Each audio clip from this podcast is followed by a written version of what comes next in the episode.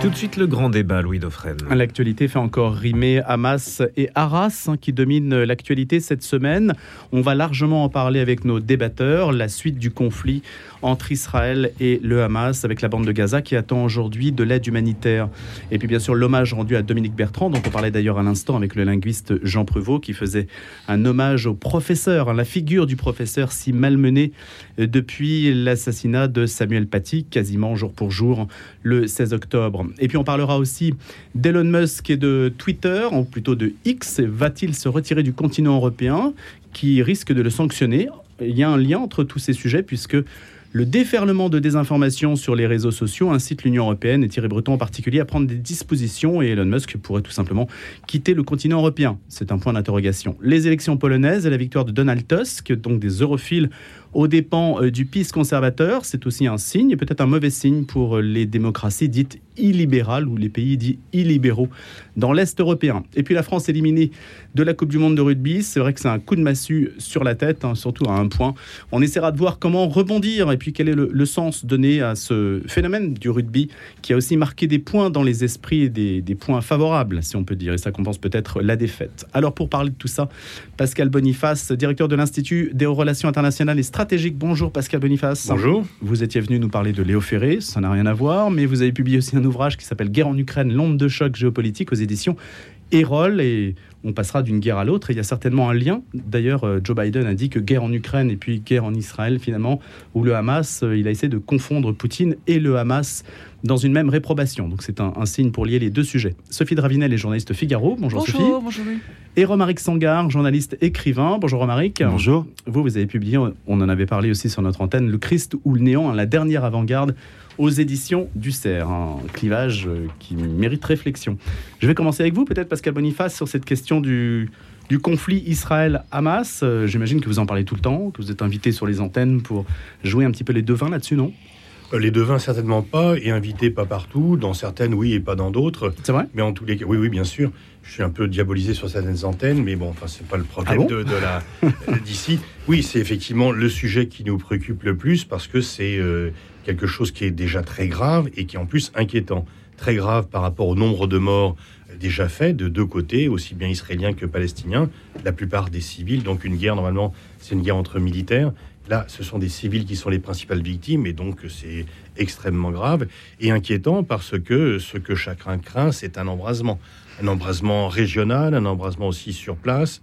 Est-ce que euh, il y L'onde aura- de choc, donc. l'onde de choc Est-ce qu'il y aura plus euh, de violence en Cisjordanie entre colons et palestiniens, entre l'armée israélienne et palestinien Est-ce que le Hezbollah va rentrer dans la danse? Est-ce que ça va s'embraser de conflit régional Et puis, est-ce qu'il y aura cette opération terrestre israélienne qui est annoncée et qui semble être retardée, dont chacun craint qu'elle pourrait faire un nombre de morts civiles euh, très important, avec des répercussions psychologiques et sociétales extrêmement importantes, plus effectivement l'onde de choc de l'importation de ce conflit chez nous, avec des inquiétudes sur euh, l'état de notre société, où c'est des violences euh, euh, qui pourraient être exercées en écho à ce conflit sur notre territoire. Juste un mot sur le rôle de l'expert. Donc vous, vous représentez l'IRIS, hein, donc l'Institut de Relations Internationales et Stratégiques. Donc tous les mots sont réunis pour que vous puissiez nous, nous dire quelque chose sans être devin sur la manière dont un tel événement peut se développer. Est-ce que vous avez plus d'infos que les autres? Comment est-ce que vous faites déjà pour analyser ça? Alors moi, ce que je dis depuis longtemps, c'est que euh, ce conflit est une bombe à retardement et que le fait de dire que, comme Israël a signé une paix avec certains pays arabes, dont le Maroc, les Émirats arabes unis et Bahreïn, la question palestinienne était réglée, c'était faux. Et malheureusement, euh, l'actualité, de façon tragique, a conforté ceux qui disaient cela et qui n'étaient peut-être pas suffisamment entendus par euh, dans le passé. Comment on s'informe bah, Comme vous, euh, mon cher Louis. Mais il y a de la désinformation partout, justement, oui. sur les réseaux. C'est compliqué de faire euh, son choix. bah, en fait, c'est l'avantage de l'expérience. C'est-à-dire Voilà. que la désinformation, quand vous êtes euh, un petit peu euh, chevronné, pour ne pas dire âgé, eh bien, vous pouvez distinguer plus facilement le vrai du faux parce que vous mettez en en les propos en cohérence. Vous savez un peu quelles sont les techniques de désinformation. Et puis, bah, voilà, on sait donc euh, comment on s'informe bah, en écoutant la radio, en Hmm. lisant la presse. euh, Mais il y a une allant- source plus fiable qu'une autre pour vous? Alors, vous savez très bien qu'il y a des sources qui sont fiables et d'autres qui ne le sont pas. Et puis dans chaque média, vous pouvez avoir des opinions différentes. Il y, a, des lignes différentes dans chaque euh, journal, dans chaque radio. Vous avez une ligne générale et en même temps des opinions différentes selon les journalistes. Puisque Madame est du Figaro, au Figaro, il y a quand même des, des, opinions différentes selon les journalistes. Il n'y a pas une ligne générale, il y a une ligne globale, mais en même temps des appréciations. Donc on sait un peu d'où parlent les uns et les autres. Si je peux me permettre. Sophie Dravinel. Sur l'international, euh, nous avons un, service qui a une réputation assez forte, assez solide, assez Une grande antériorité historique même. Et qui, euh, euh, je pense, est, extrêmement fiable. et les opinions éventuelles des uns et des autres n'ont pas grand-chose à voir avec le travail de fond que notre service dirigé par Patrick Saint-Paul effectue. Après, effectivement, il y a dans les pages débat idées du Figaro, les Figaro Vox, euh, des opinions qui s'expriment, comme d'ailleurs elles s'expriment aussi euh, euh, dans d'autres grands quotidiens. je pense au Monde, je pense même à Ouest France évidemment. Et, cela diffère de l'information que l'on peut lire. Je, sais que certains sur Twitter, puisqu'on parlera de Twitter, peuvent exprimer à titre personnel des options, poser des options qui sont différentes de, des, articles de presse, j'allais dire froids, que l'on lit sur notre journal. Évidemment, tout le monde a en tête le bombardement de, euh, disons, euh, de l'hôpital, les frappes euh, de l'hôpital de, de, Gaza ou l'explosion qui a été constatée là-bas. le soir même, il était extrêmement difficile de savoir ce qui s'était réellement passé. Nous avons rapidement eu des images pouvant nous donner des indications, le cratère, le type de déflagration et évidemment des témoignages. Mais comme vous le dites très justement, quand on est un peu rodé, on doit prendre de la distance à la fois par rapport à ce que disent euh, les autorités euh, du Hamas et à la fois par rapport à ce que disent euh, les autorités militaires israéliennes. Mais il est vrai. Le renseignement américain dit entre 100 et 300 morts. Oui, maximum. Mais, mais vraiment, certains même disent encore moins. Mmh. et ce qui est. Vous soupçonnez une manipulation? Non, c'est pas que c'est une manipulation, c'est que la guerre est une manipulation. Hmm. Donc il n'y a même pas de, principe à avoir si savoir si c'est une manipulation ou pas. La guerre n'est qu'une manipulation de l'opinion. Enfin, je veux dire, les conséquences, la première des conséquences, c'est cela. Et du coup, évidemment qu'il y a eu une manipulation. La, question est de savoir comment peut-on au mieux trier les informations que nous avons euh, au moment euh, des faits pour essayer d'être le plus froid possible. Voilà. Et donc toujours utiliser un maximum de conditionnels. Et là, évidemment, les 500 morts, les, les... enfin, c'était euh, mm, voilà une euh, hmm. manipulation de l'opinion. Réponse rapide de Pascal Boniface oui, et, sur ce sujet, certains ont dit nous, nous savons que c'est le Hamas, d'autres nous savons que c'est Israël. En fait, ceux qui disent ça ne savent rien. Et donc ils reprennent l'argumentation de leur propre camp. La vérité, c'est que pour l'instant, nous n'en savons rien, et que peut-être que la vérité éclatera un jour, notamment s'il y a une enquête internationale, mais qui est refusée apparemment. Mais on a vu des gens qui s'exprimaient sans savoir. Et donc, ils ne faisaient que reprendre l'argumentation qui les satisfaisait. Donc, je crois qu'il faut distinguer, comme l'a dit Madame, effectivement, les faits du commentaire et en rester le plus possible aux faits et avoir l'honnêteté de dire je ne sais pas si on ne sait pas. Romaric Sangar, sur ces premiers éléments euh, d'échange de notre propos. Donc. Ben, nous vivons une guerre civile mondiale de basse intensité, euh, comme disait je ne sais plus quel expert pour un journal suisse qui m'avait beaucoup frappé. Et dans ce sens-là, évidemment que le conflit israélo-palestinien est particulièrement, enfin un point du, séisme particulièrement fort. ce qui m'étonne, moi je, ne sais pas évidemment ce qui s'est passé réellement dans toutes ces histoires, ce qui m'étonne tout de même, c'est qu'on a d'un côté un, pays qui fait la guerre sous les caméras du monde entier et euh, à qui on demande des comptes en permanence, ce qui est tout à fait normal hein, en l'occurrence. Et puis de l'autre côté, une propagande euh, qui, euh, enfin, une propagande dans les deux côtés, pardon évidemment, mais en tout cas, des, des, des, gens qui, qui filment leur crime pour en faire une promotion. Euh, il semble qu'à l'époque déjà de Daesh, il y avait quand même cette histoire euh, de d'attentats islamistes qui était euh, promu en fait. L'horreur était promue sur Internet. Alors il y, a cette espèce de truc bizarre entre une, une, guerre officielle qui doit être propre, qui doit être justifiée, légitimée en permanence, et de l'autre côté, quelque chose qui est l'ordre d'une pornographie euh, de la guerre, qui est promue en fait, où euh, plus c'est dégueulasse, mieux c'est, plus ça excite finalement euh, les éventuels fanatiques. et il y, y, a une asymétrie évidemment dans le conflit Si d'un point de vue concret et aussi d'un point de vue médiatique. Si je peux me permettre un tout petit point, euh, j'ai le sentiment, puisque vous parlez de- de- d'Israël et de la Palestine, euh, que les Israéliens aussi, et ça fait partie euh, de leur méthode, entre guillemets, d'influence, de basée sur l'émotion, beaucoup. Et ça, c'est très connu, et c'est vraiment une de leurs grandes forces aussi, d'une certaine façon, c'est de faire appel à l'émotion. Et ça, on parlait de guerre d'opinion, de guerre d'influence. Du côté israélien, c'est une évidence. Toutes les images aussi des, des, des horreurs, des atrocités, des abominations qui ont été commises euh, le samedi 7 octobre ont été euh, largement exploitées à des buts euh, d'influencer l'opinion mondiale et d'émotion. Et j'allais dire, euh, évidemment, au vu des horreurs, voilà. Mais il est vrai, c'est une habitude chez eux d'utiliser euh, l'arme de l'émotion de façon très très forte aussi. Oui, les Palestiniens le film, les films eux-mêmes, c'est ça qui est étonnant. Mm. Ils ne cachent pas leurs crimes. Ce qui est étonnant, je- de manière générale, hein, c'est qu'en Occident, il y a quand même ce truc où systématiquement on dénonce, les, euh, on filme, on voit, on dénonce, et qu'il y a une, enfin en tout cas des, des- voilà, mise les en Palestiniens, scène. pardon, Mm. oui, qui, qui vont euh, se, se vanter. C'est comme a- là, il y a un problème. Enfin, il y a un problème. Il y, a, il y a quand même une dissymétrie par rapport à ça, une asymétrie par Il y a un écart ça. énorme entre ceux qui Énorme. promeuvent leurs crimes Oui. et ceux qui essaient sont de fiers, montrer que c'est une guerre propre, en Oui, fait. c'est ça. J'ai l'impression qu'on assiste un peu, je ne sais pas ce que vous en pensez, à une, une volonté de retourner l'opinion sur cette histoire de Gaza. L'empathie a, a profité d'abord aux Israéliens et maintenant avec les bombardements civils, il semblerait que les, les Palestiniens essaient de reprendre la main sur justement ce baromètre de l'émotion. Qu'est-ce que vous en pensez toujours Pascal comme Boniface? ça. 2006, 2009, euh, euh, 2012, 2014, 2021, on a toujours le même scénario avec plus ou moins de morts. Il y a d'abord une attaque euh, du Hamas ou du Hezbollah, donc qui émeut l'opinion et disons que les médias ont des réactions euh, favorables à Israël en mettant en scène les victimes israéliennes, en mettant en scène la douleur euh, des familles dont les enfants vont aller sur le front pour défendre Israël. Et puis ensuite, Israël fait des frappes généralement sur des civils. Et donc là, après, bah, l'opinion un peu se remue. Et puis comme il y a après très souvent plus de morts du côté euh, libanais ou euh, à Gaza que du côté israélien, l'opinion après se rééquilibre. Et puis il y a des gens qui, quels que soient les événements, ne changeront pas d'opinion.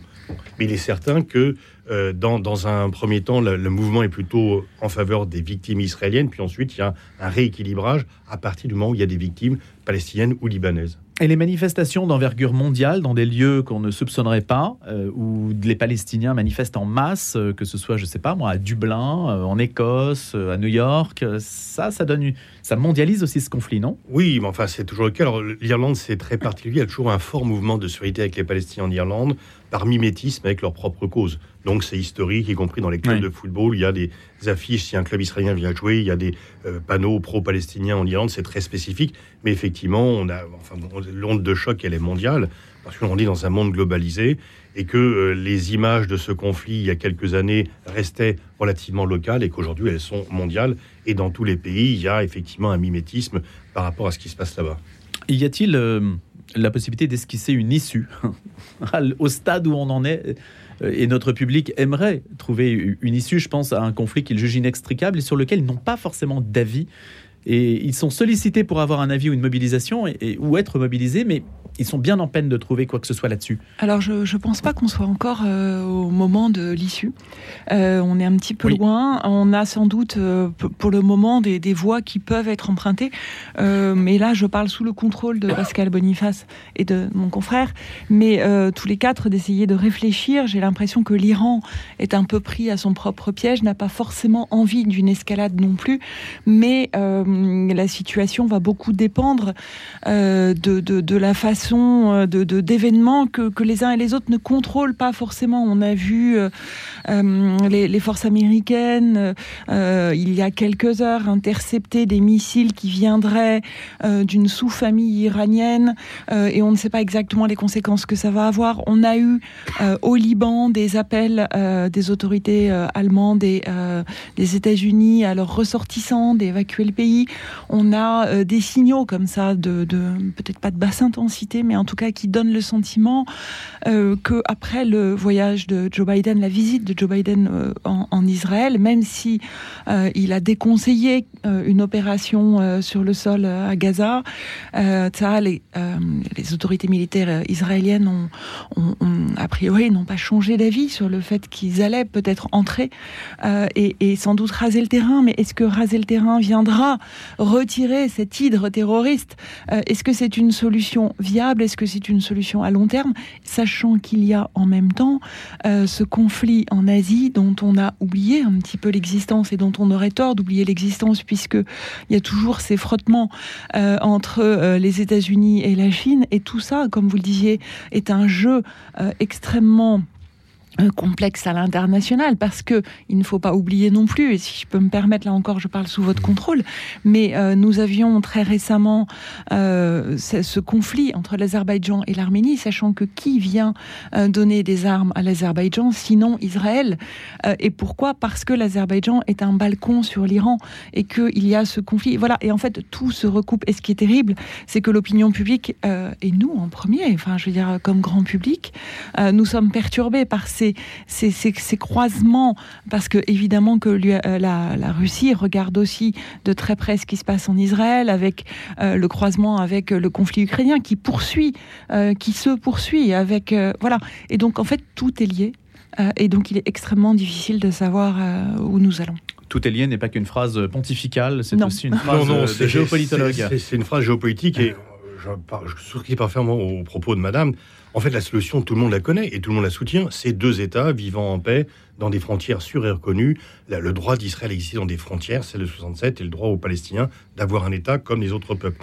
Pas une confédération, deux États. Absolument. Non, c'est deux États. Et en fait, mais cette solution, elle devient de moins en moins possible du fait de la colonisation, du grignotage palestinien. Donc la communauté internationale s'accroche un peu comme une chimère euh, idyllique euh, à cette solution, dont assez peu d'experts pensent qu'elle est encore réalisable. Et par rapport à ce qui vient d'être dit aussi, bah, tout le monde sait qu'il n'y a pas de solution militaire à un conflit, que l'arme militaire est là pour déboucher sur une solution politique. Or, pour l'instant, on voit que l'usage militaire pourrait plutôt encore plus éloigner euh, la solution politique, parce que, ok, si euh, Israël lance euh, une opération terrestre sur Gaza, ils vont contrôler Gaza, ils vont pouvoir détruire les infrastructures du Hamas, et s'il n'y a pas de débouché politique, le Hamas ou un autre groupe, le djihad islamique ou un autre, bah, va au bout d'un certain temps reconstituer. La chronologie, on la connaît. 2006, 2009, 2012, 2014, 2021. Il y a un côté un peu écrit d'avance. Voilà, c'est que et donc tant et beaucoup d'Israéliens, euh, insuffisamment nombreux malheureusement, mais beaucoup d'Israéliens disent non, il faut une solution politique à ce conflit. Les Palestiniens ont droit à leur État, et tant qu'on n'aura pas débouché cette solution politique, eh bien, euh, il n'y aura pas de paix. Israël fait la paix avec des pays avec lesquels elle n'est pas en guerre, comme le Maroc, les Émirats Arabes Unis, mais la paix, il faut la faire avec son ennemi, pas avec ses amis. Romaric Sangar, sur cet aspect euh, de, de solution d'issue, oui, bah, avec un gros point d'interrogation. En effet, qu'une solution à deux États serait la seule solution possible, mais que le contexte euh, fait que de toute façon c'est de moins en moins possible et qu'il y a une cristallisation de plus en plus violente euh, sur ce conflit, sur d'autres problématiques qui traversent absolument tout le tout l'Occident, par exemple. Aujourd'hui, il y a un basculement d'un monde bipolaire à un monde multipolaire auquel on assiste de, depuis quelques années. Et euh, dans ce cadre-là, euh, par exemple, euh, évidemment que, enfin, le, conflit israélo-palestinien, comment dire, est au, centre de ce basculement aussi. Il y, a cette idée que c'est plus l'Occident, l'Amérique et Israël qui doit représenter une force contre ceux qui, répliqueraient, mais qui a plus, enfin, a une légitimité à toute euh, forme de résistance, euh, qui serait euh, aussi, il y a la question de la, colonisation moi, qui me, qui me frappe, mhm. parce que Israël est attaqué aujourd'hui pour être un, État colonial, ce qui est sans doute, mais la lutte contre le patriarcat, contre le colonialisme dans nos, nos sociétés actuellement est devenue un point de fixation c'est plus l'oppresseur, c'est plus le, voilà, c'est euh, la colonisation. Nous sommes tous issus de colonisation, quelle qu'elle soit. Et, euh, d'ailleurs, les Palestiniens sont musulmans parce qu'ils ont été colonisés euh, à un moment donné par des Arabes musulmans. et je trouve ça très étonnant qu'on qu'on attaque systématiquement Israël comme État colonial. On voit ce que ça veut dire. Hein. On vole des terres et en effet, le lien avec énormément de les régionalismes aujourd'hui sont anticoloniaux et c'est vrai, d'ailleurs, Paris est un, est, un, est un centre colonial. La France s'est faite par colonisation Donc on pourrait en étendre à l'infini la logique de colonisation. Bah, c'est ça que vous semblez dire. Ce qui traverse tout ce conflit, ce sont des, des notions qui sont très à la mode aujourd'hui, qui sont très très vastes et qui, et qui vont très loin. oui. Et qui ne sont pas prêtes de le résoudre dans la Non. mesure où elles peuvent être euh, utilisées comme des armes euh, ça. sémantiques. Juste un mot sur la.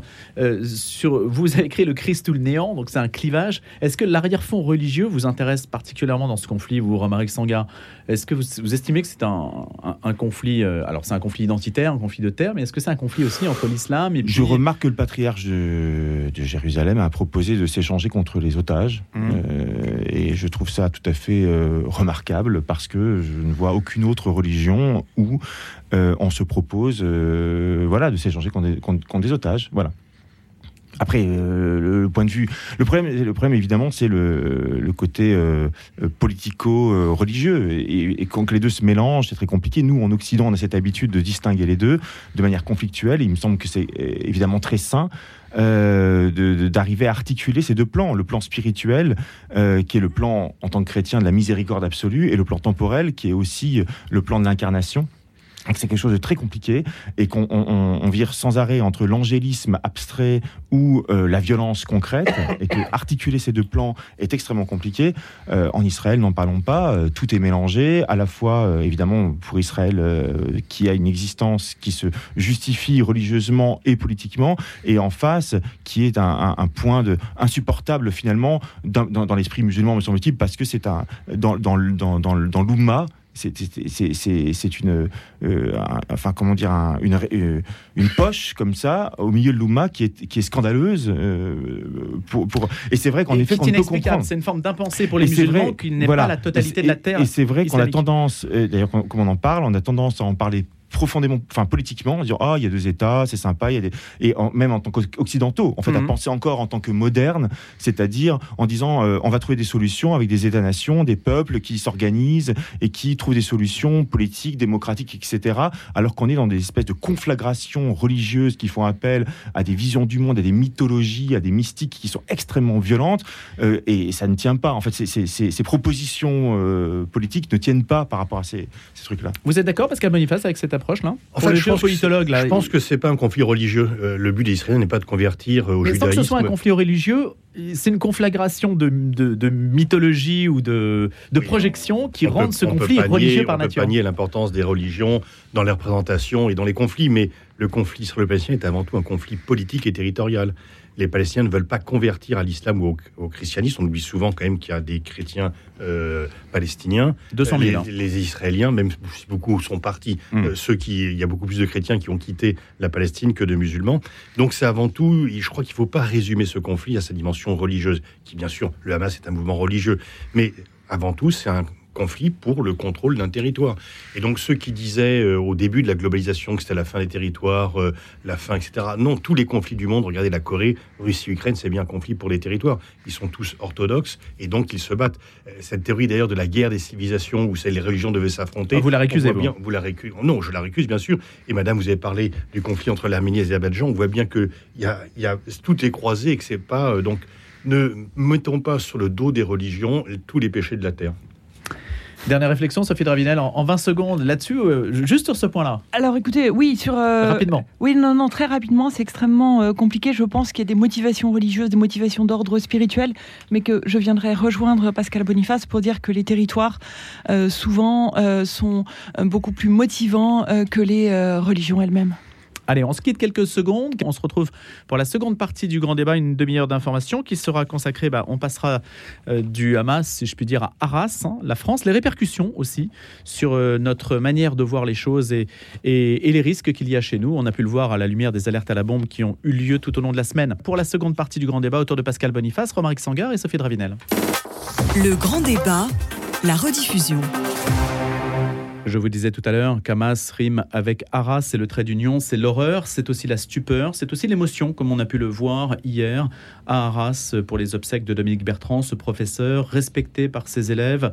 On va revenir sur cette dimension aussi de ce que l'on peut rattacher au conflit israélo-palestinien, mais de ce qui peut aussi être indépendant de ce conflit trois ans après la mort de Samuel Paty, alors que nul n'imaginait que les choses se reproduiraient ainsi dans un établissement scolaire.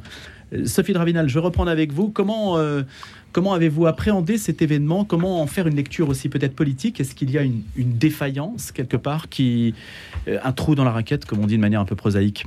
Pour Arras? Oui, pour Arras, par exemple. Et pour d'autres euh, d'autres agressions aussi qui peut-être passent plus inaperçues Écoutez, moi, j'ai je, été extrêmement ému, sans doute comme beaucoup d'auditeurs, par la cérémonie qui a eu lieu dans la cathédrale d'Arras. Euh, et j'allais dire que le il y a une forme de, de sacrifice euh, chez ce, ce, dans, ce, dans ce meurtre. Il faut toujours essayer, surtout sur cette antenne, de, de tirer un, une once d'espérance euh, euh, dans l'horreur euh, et dans l'abjection. Euh, j'ai été extrêmement émue, moi, par les paroles d'Isabelle, euh, son épouse, oui. hier. et j'en ai quelques-unes, si ça vous, si vous m'autorisez à, à, en lire quelques extraits. Parce que pour moi, c'est vraiment le, la concentration de l'esprit français euh, qui a été atteint là, mais qui a permis justement à cet esprit de s'exprimer par la voix de son épouse. Quand elle dit il aimait Julien Gracq, Flaubert, Stendhal, Balzac, il aimait Proust, Claude Simon, Céline et Pierre Michon, il aimait la poésie, René Char, Baudelaire, Rimbaud, Mallarmé, Valéry, il aimait la philosophie, il aimait le cinéma, Truffaut, Ford, Kubrick, Lubitsch, Orson Welles. Il aimait le baroque, il aimait Ozu, Miyazaki, Kurosawa, Almodovar, Fellini, Visconti.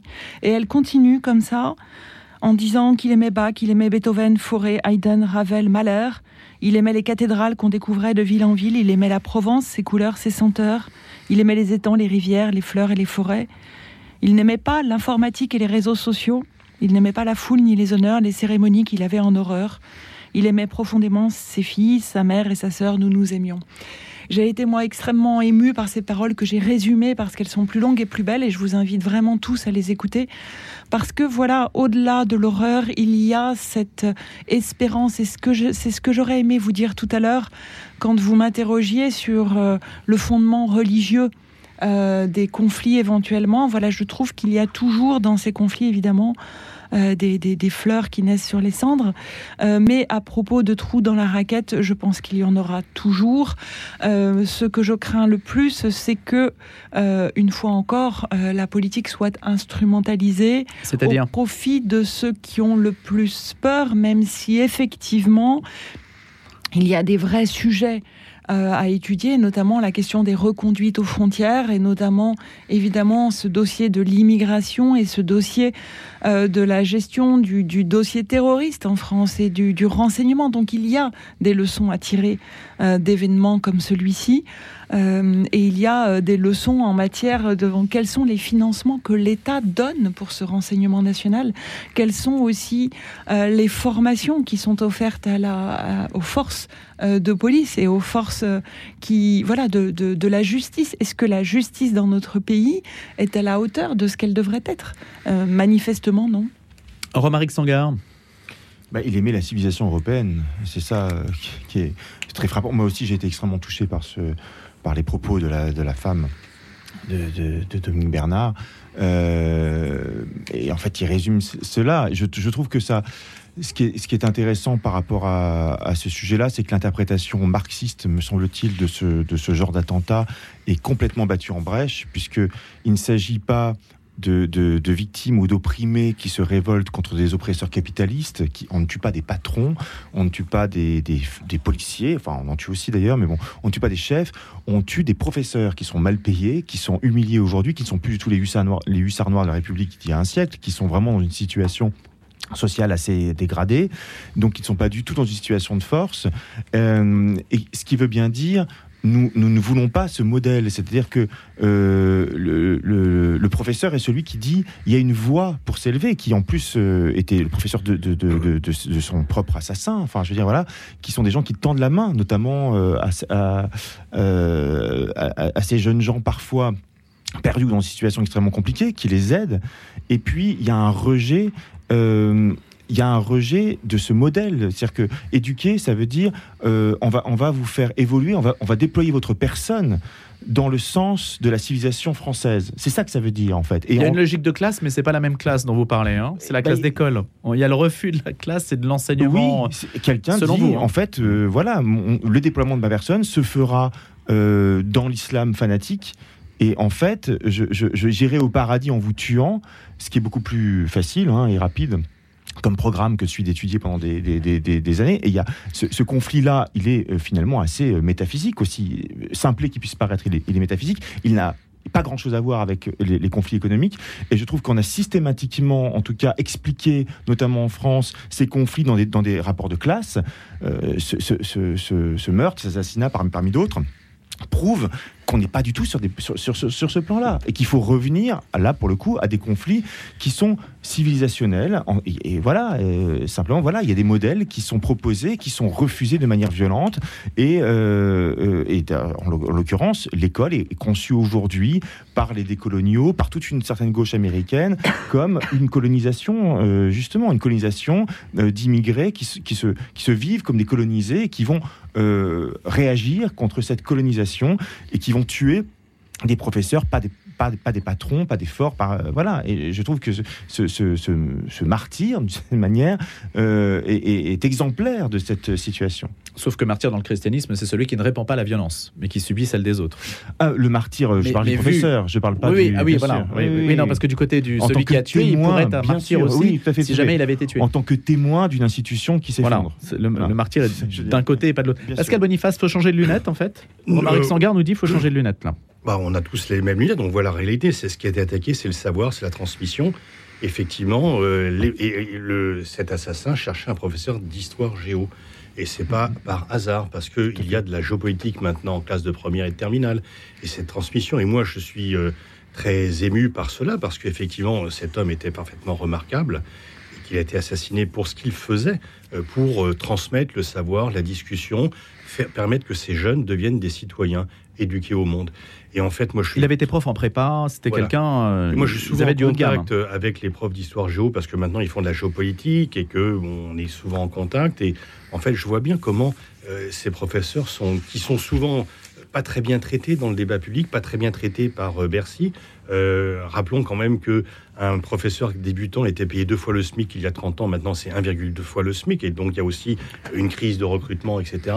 Et qu'ils sont en ligne, ils sont en première ligne du combat à l'éducation, du, du combat pour la citoyenneté. Et moi, je vois et je tiens à le saluer, le dévouement avec lequel la plupart des professeurs s'occupent de leurs élèves, s'occupent de les rendre plus mûrs, euh, de les amener effectivement euh, à la citoyenneté en débattant avec eux, en ne comptant pas leurs heures. C'est facile de se moquer sur les profs qui sont toujours en vacances, euh, sur ces hommes politiques qui disent ce serait bien qu'ils déposent un préavis de travail plutôt que déposer un préavis de grève. Non, rendons hommage aux professeurs. Et effectivement, ils sont toujours les hussards de la République ils ne sont plus considérés comme tels, mais ils le sont toujours, parce qu'ils sont vraiment en première ligne du combat pour la citoyenneté. Plus, voilà, ils le sont peut-être d'autant plus d'une autre façon euh, qu'ils l'étaient euh, évidemment. Euh, j'allais dire, ils sont aux avant-postes, ils sont comme aux frontières, ils sont. mais qui va vouloir devenir prof aujourd'hui avec un salaire de ce niveau-là et avec le risque que ça représente maintenant?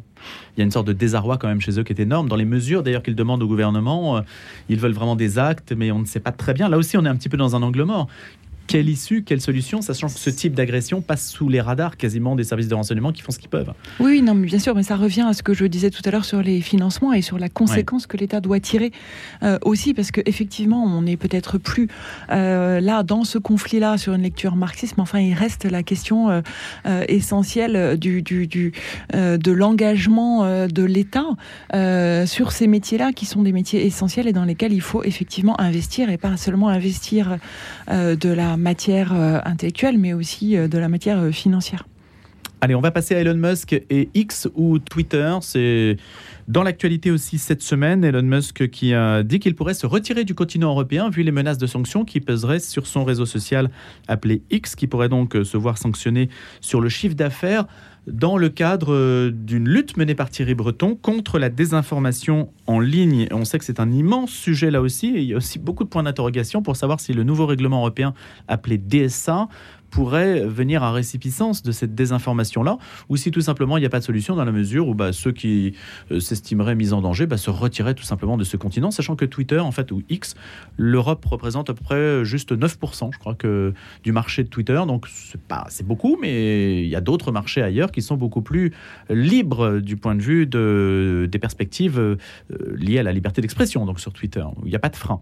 Pascal Boniface, est-ce que c'est un enjeu géopolitique, ça? Oui, bien sûr, mais c'est un enjeu géopolitique à plusieurs titres. D'une part, on sait très bien que l'information se fait également sur les réseaux sociaux et que X, euh, nouvelle dénomination de Twitter, a un rôle très important. On voit bien d'ailleurs le combat, l'interdiction de TikTok euh, aux États-Unis, euh, l'invasion de X et en Chine, et ainsi de Facebook, etc.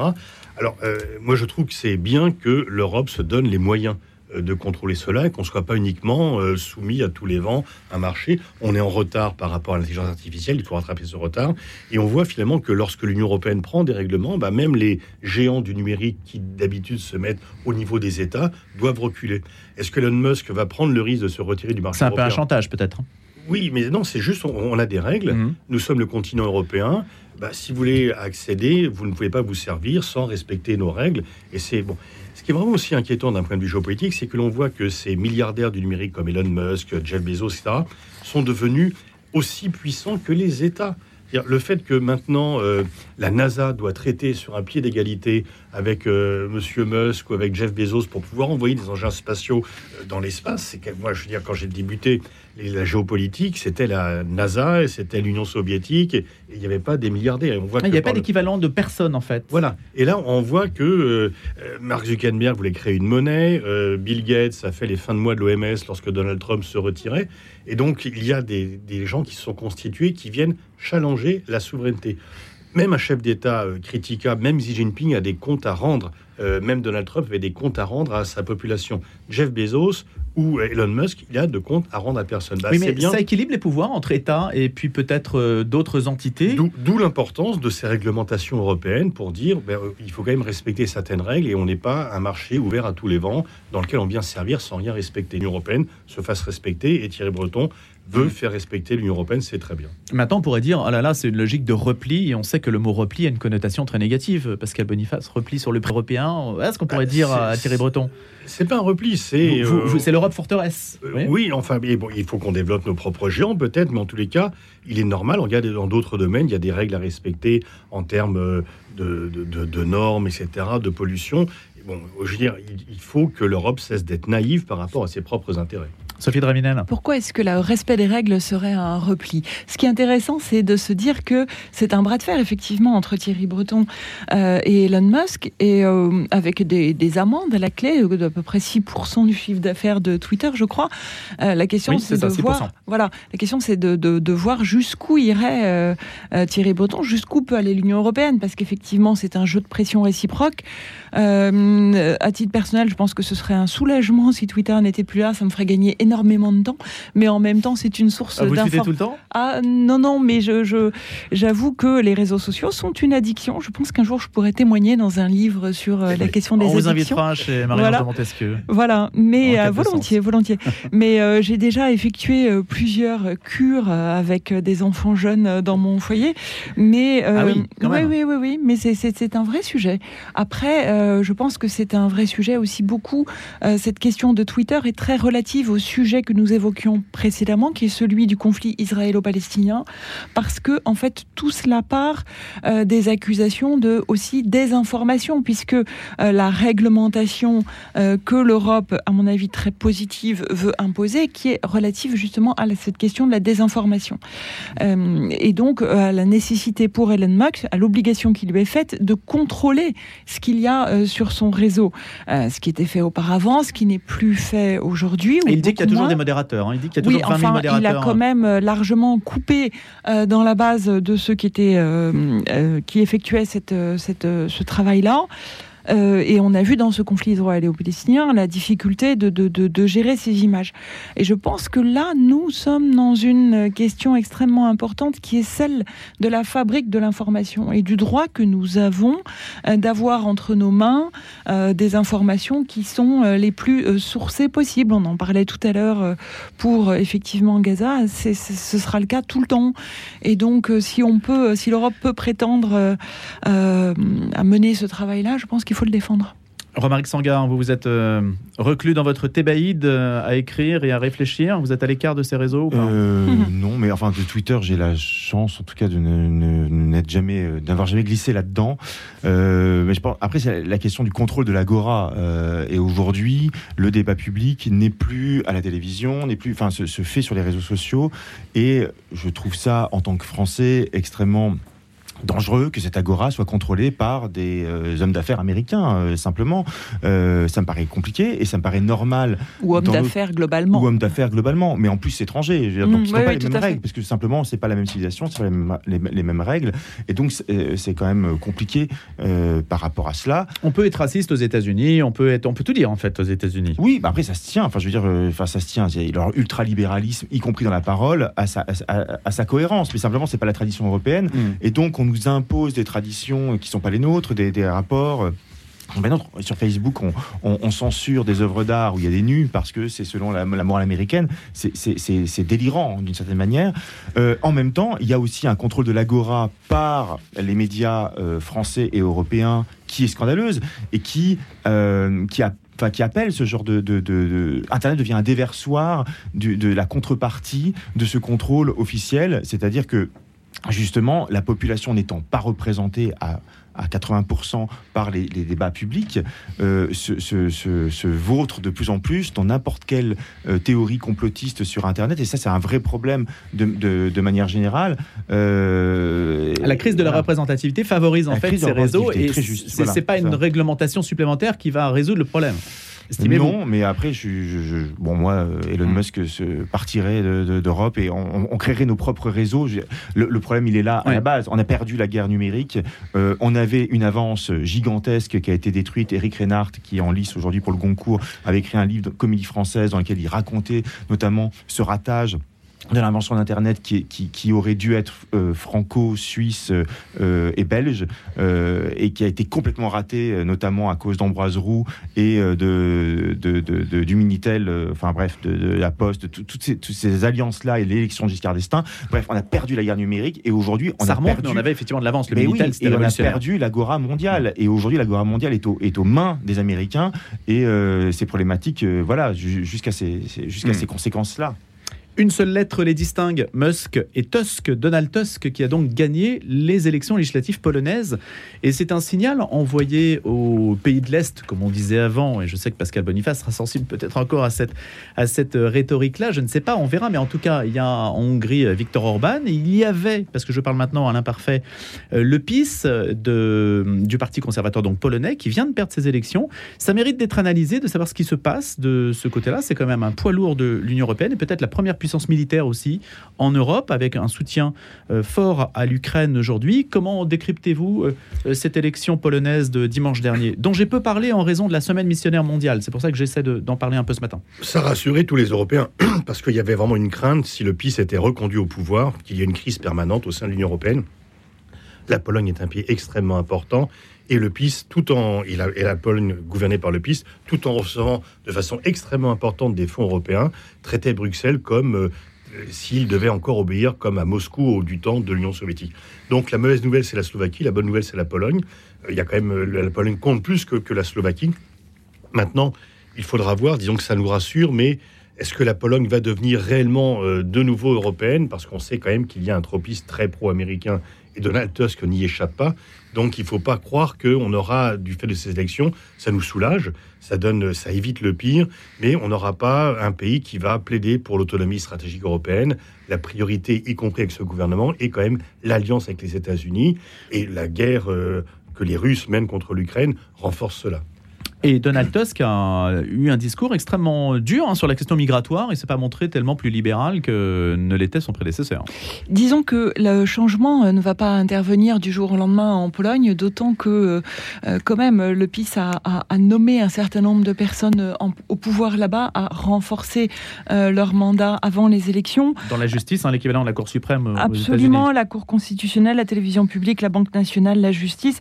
Euh, et évidemment que euh, le président conserve un droit de veto, qu'il il y a un cadre institutionnel qui a été malmené et qui va être difficile à, rétablir directement, aussi rapidement que peut-être certains le souhaiteraient.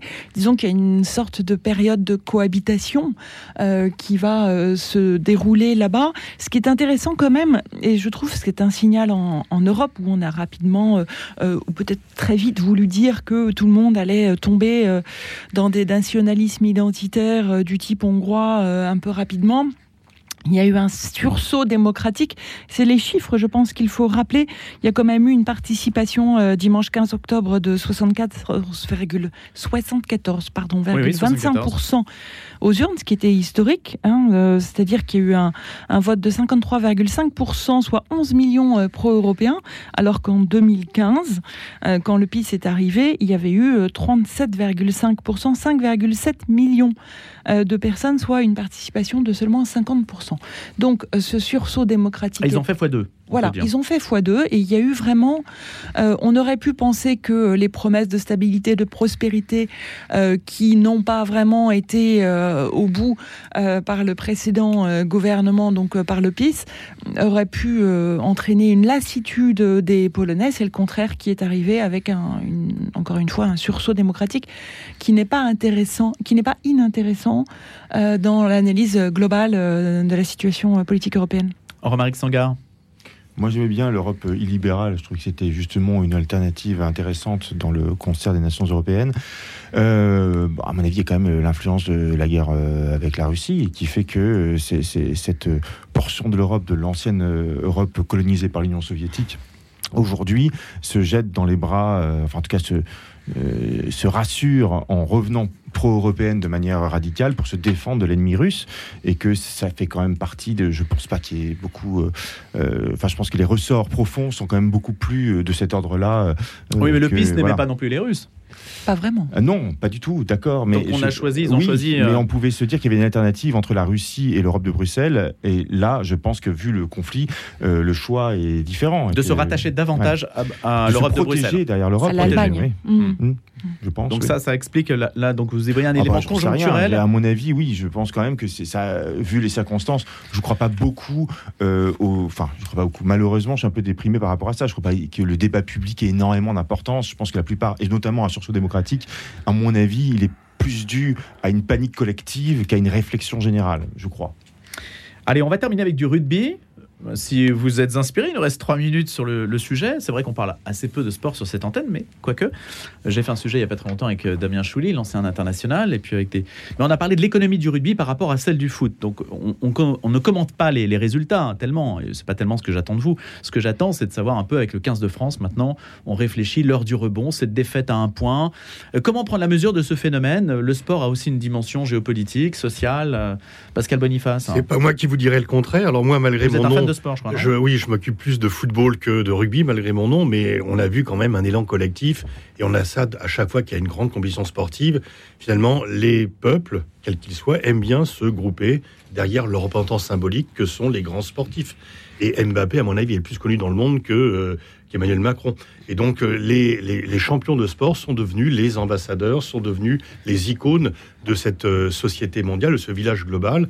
Et moi, quand je vois les gens qui se groupent de façon pacifique pour soutenir leur équipe, qui se déguisent euh, en, mettant des casques de Gaulois, etc., euh, je trouve ça très sympathique. Et effectivement, bah, c'est en même temps cruel. Quand on perd que d'un point, on pourrait avoir espéré jusqu'à la dernière minute que l'on puisse l'emporter parce qu'il suffisait de quelques mètres de plus.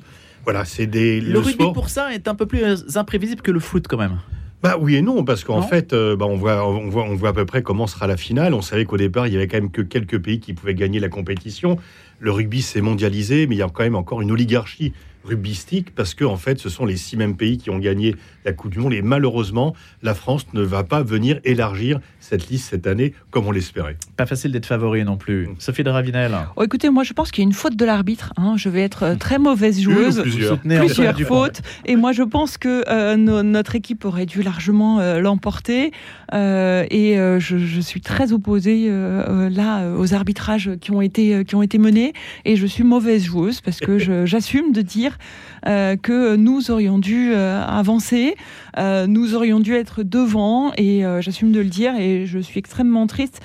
D'autant plus triste que cette déprime-là, franchement, on n'en avait pas besoin. Euh, et je suis très consciente euh, que euh, le, le, le, sport a un rôle catharsis et un rôle de voilà donc à bas l'arbitre. Le ballon ovale lui est resté en travers de la gorge. Sophie Dravinel. Je suis obligé de conclure. Romaric Sangar, ce sera pour une autre fois sur la Coupe du Monde de rugby. Vous êtes sauvé par le gong.